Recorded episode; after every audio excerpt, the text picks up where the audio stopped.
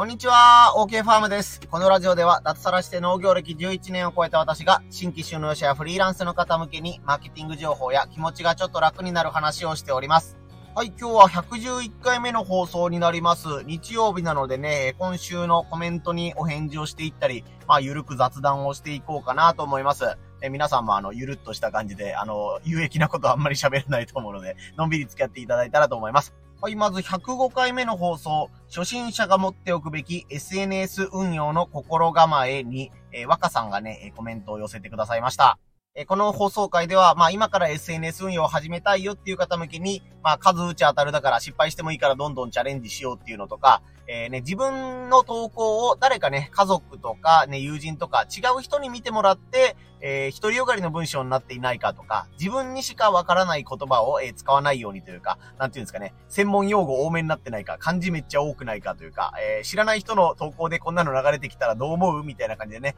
え、第三者の意見を取り入れたらいいものが出来上がるよというようなお話をさせてもらいました。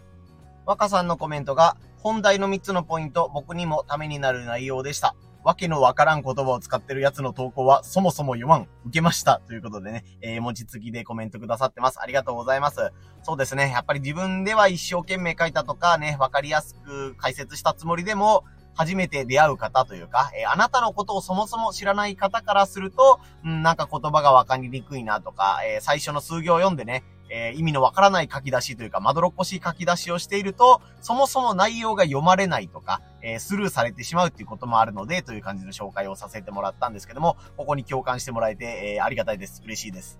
まあ、別件にもなるんですけども、この若さんとはね、あの、一緒にコラボライブも、えー、音声配信のコラボライブをさせてもらったりして、とてもありがたいなというか、うん、SNS 頑張っててよかったなというふうに思えるようなね、新たな出会いがいただけたので、若さん重ねてありがとうございました。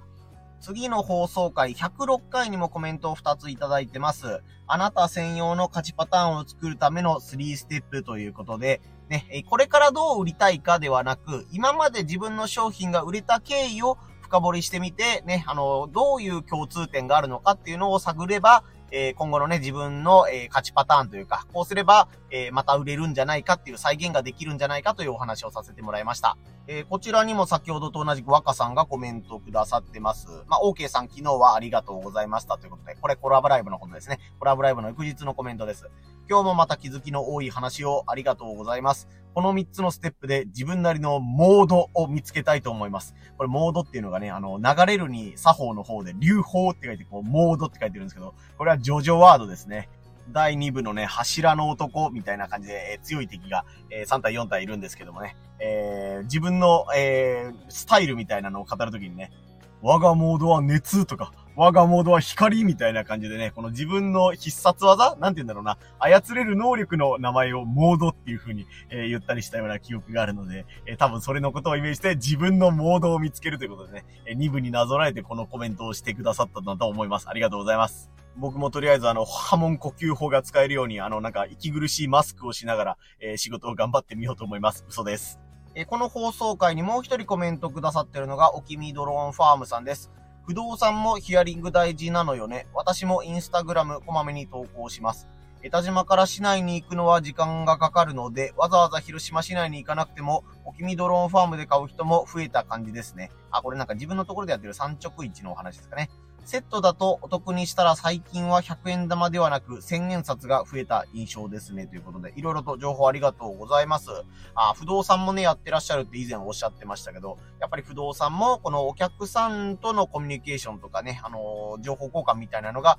えー、大事っていうニュアンスですかね。やっぱり売るものは違うけど、やることは同じというか、ね、あのー、こう会話とかコミュニケーションの中から生まれる、え生きた情報みたいなのが、え大事なんじゃないかなということですよね。まあ、あともう一個が、あの、セットにしたらということなので、野菜とか商品を単品売りじゃなくて、えー、セットで販売してみてはどうかということを試してみたら、えー、100円玉ではなく1000円札ということなので、えー、なんていうんですかね、客単価が上がったみたいな感じですかね。これもやっぱり自分でお店をやってらっしゃる方ならではのね、発想ですよね。産直市、僕たちがね、道の駅とかに出すときには、基本的にルールで、あのー、白菜なら白菜、玉ねぎなら玉ねぎみたいな感じで、単品売りをするのが基本にはなってるんですけども、柔軟に対応してくれるところは、なんかカレーセットみたいな感じでね、人参、玉ねぎ、じゃがいもがセットになってみたいな売り方もできるとか、えー、そういう売り方をするとお客さんも、えー、セットで買ってみようかとか、お買い得だねっていう気分になるという感じのニュアンスかなというふうに感じました。ありがとうございます。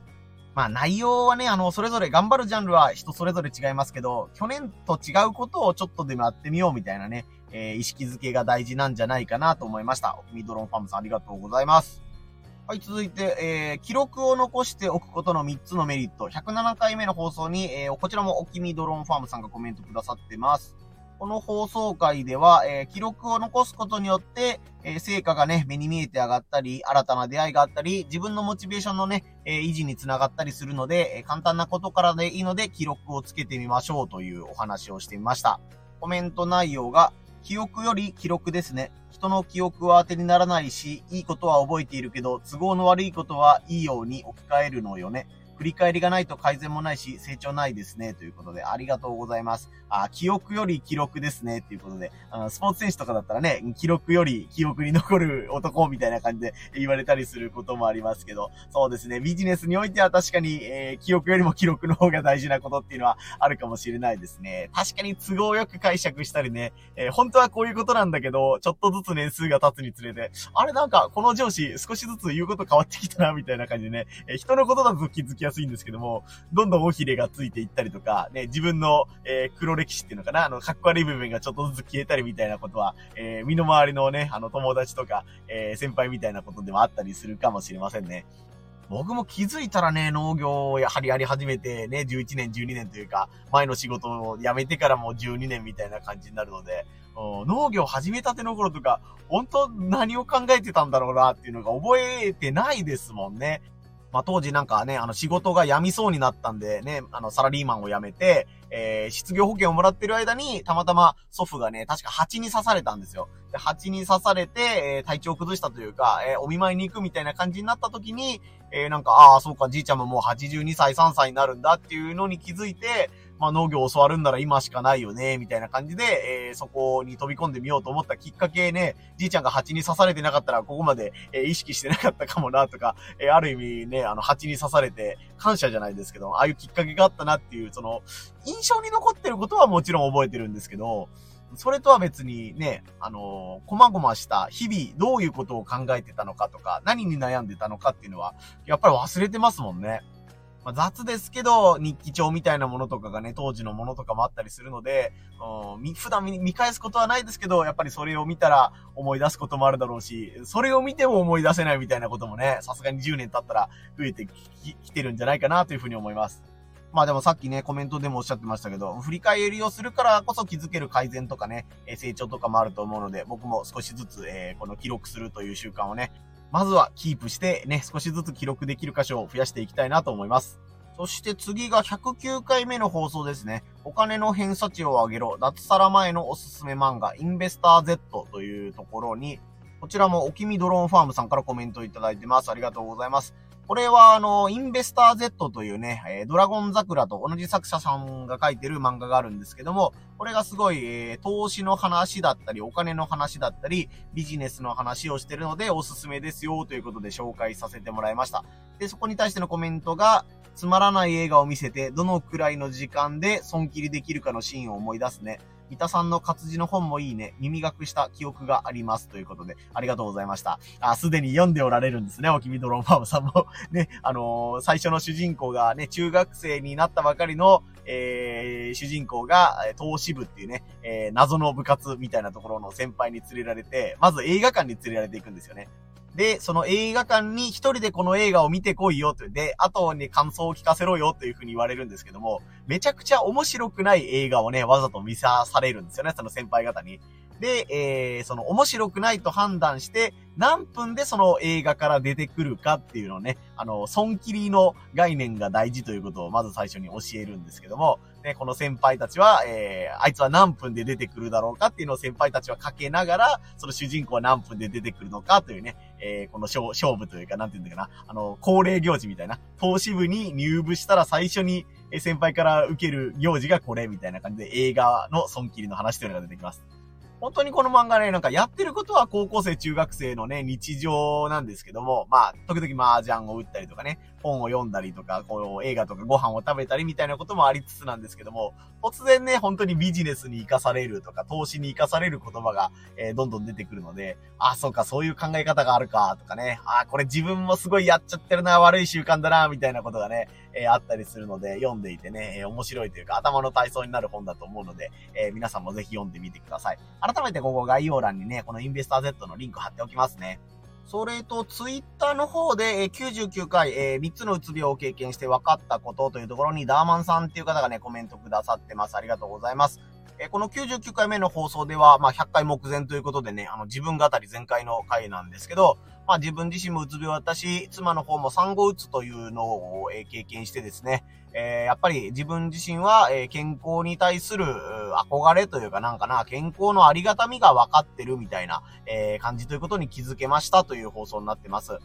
まあそれと、まあね、うつ病らなんやら病気いろいろありますけど、まあ、それでもなんとかなるよと。ね、えー、なんて言うんだろう。思い描いてた、えー、未来とはちょっと違う寄り道をしてしまうかもしれないけど、それでもまあ、なんとかなるから、ね、うつ病の人もとか、病気の人も、その病気の人を支える、支える家族の人も、まあ、大変かもしれないけど、なんとかなりますというかね、えー、っていう気持ちを持ってくださいっていうのを伝えたい放送回でした。これに対してダーマンさんが、OK さんの話を聞いて、今健康でいることがどれだけありがたいことか理解できた。自分もだし、家族も健康で毎日過ごせるってことってめちゃくちゃ恵まれてて幸せなことなんだな。とコメントいただきました。ありがとうございます。このダーマンさんという方は、えー、広島のフリーランスのね、えー、仲間の会、ヒロフリっていうところでね、出会った方になります。ね、今、今、もう治ったのかな？数日、数日前にコロナになりましたっていうことをツイッターで公言されてらっしゃったので、ああ、この時期にコロナになってしまったかっていうことで、ね、検査費用がお金がかかったりとか、まあお仕事の方もね、制限というかお休みせざるを得なかったりとかいうこともね、いろいろあったと思うので、えー、ね、なんか、あの、深い意味、深い意味というか、あの、ディスるわけじゃないんですけど、健康のありがたみを今、改めて感じてらっしゃるしゃるんじゃないかなというふうに、えー、思いました。99回の放送回、ちょっとうつ病のことを語ったので、若干重いかなというかね、あの、あんまりこんな話聞きたくないよっていうふうに思った方もいらっしゃるかもしれないんですけども、まあ、とりあえず一人にね、えー、こういうふうに健康のありがたみが分かったよっていうふうに言われて、ああ、ちょっとね、あのー、放送してよかったなというか、収録してよかったなっていうふうに思ってます。ダーマンさんとりあえず、あの、体調を戻してもらって、えー、また一人振りの勉強会で、えー、お会いできることを楽しみにしております。本当お大事になさってください。コメントありがとうございました。今週のコメントは以上ですかね。ほんとたくさんコメントありがとうございました。若さんとはね、あの、コラボライブもさせてもらって、あの、1時間ぐらい話したんですけども、ね、あの、電気仕掛けさんと浜デスさんという方が、えー、最初から最後まで聞いてくださったみたいで、えー、なんていうんですかね、この素人と素人というか、一般人と一般人の、えー、雑談が多い、初めましての、えー、なんていうんですか、あの、居酒屋じゃないな、普通の雑談会に本当長いこと付き合っていただいて、そちらも別件になるんですけどね、本当にありがとうございました。なんかこの100回という節目を超えてね、1週間経つんですけども、なんかこういう節目を突破すると、だれてしまう傾向が僕は今まであったので、なんか YouTube50 本やったとかね、100本やったみたいな投稿をすると、その後がなんか、ああ、やったからとりあえずちょっとサボっちゃっちゃっていいかというか、ゆるくいっていいかみたいな感じでね、えー、ギアが逆に下がったりする傾向が今まであったんですけども、この音声配信はね、ありがたいことに、えー、今のところ毎日がキープできてますね。今67日だったかな？何日だったかな？もう少しで70日ぐらいなんですよね。連続放送回数が70日ぐらいで、合計が今111回ぐらいなことになってると思うので、この点はあの、あんまり燃え尽き症候群にならずに、いいペースで続けてれているかなと思うので、まあ来週もまたね、あの、こうやって日曜日に、まあ日曜日目安でコメント返しとか雑談会みたいなのができたらなというふうに思ってます。まあ、モチベーション維持にやっぱりこういうコメントとか、ね、仲間、一緒に頑張ってる仲間とかね、えー、身近な人の存在って本当重要だなというふうに、えー、感じる今日この頃でございます。もうそろそろ前、前から何回も言ってるんですけど、そろそろ大概あの放置してる YouTube を、えー、復活させようかなと思ってぼちぼち頑張っているところです。あの YouTube が前回投稿したのがちょうど1年前の、えー、6月なんですよね。なので、最後に投稿してから丸1年空いちゃってる形になるので、えー、なんか、んどうですか、中途半端に復活させれないな、みたいな。復活するにはちゃんとやらないといけないなっていう風に、えー、ね、思ったりしてるんですけども。まあ、こうやってこだわりすぎるのがまた良くないかなと思うので、うん、低クオリティかもしれないけど、とりあえず復活しますみたいな感じで、えー、短い動画というかね、ちょっとした動画でも上げてみようかなという風に思っています。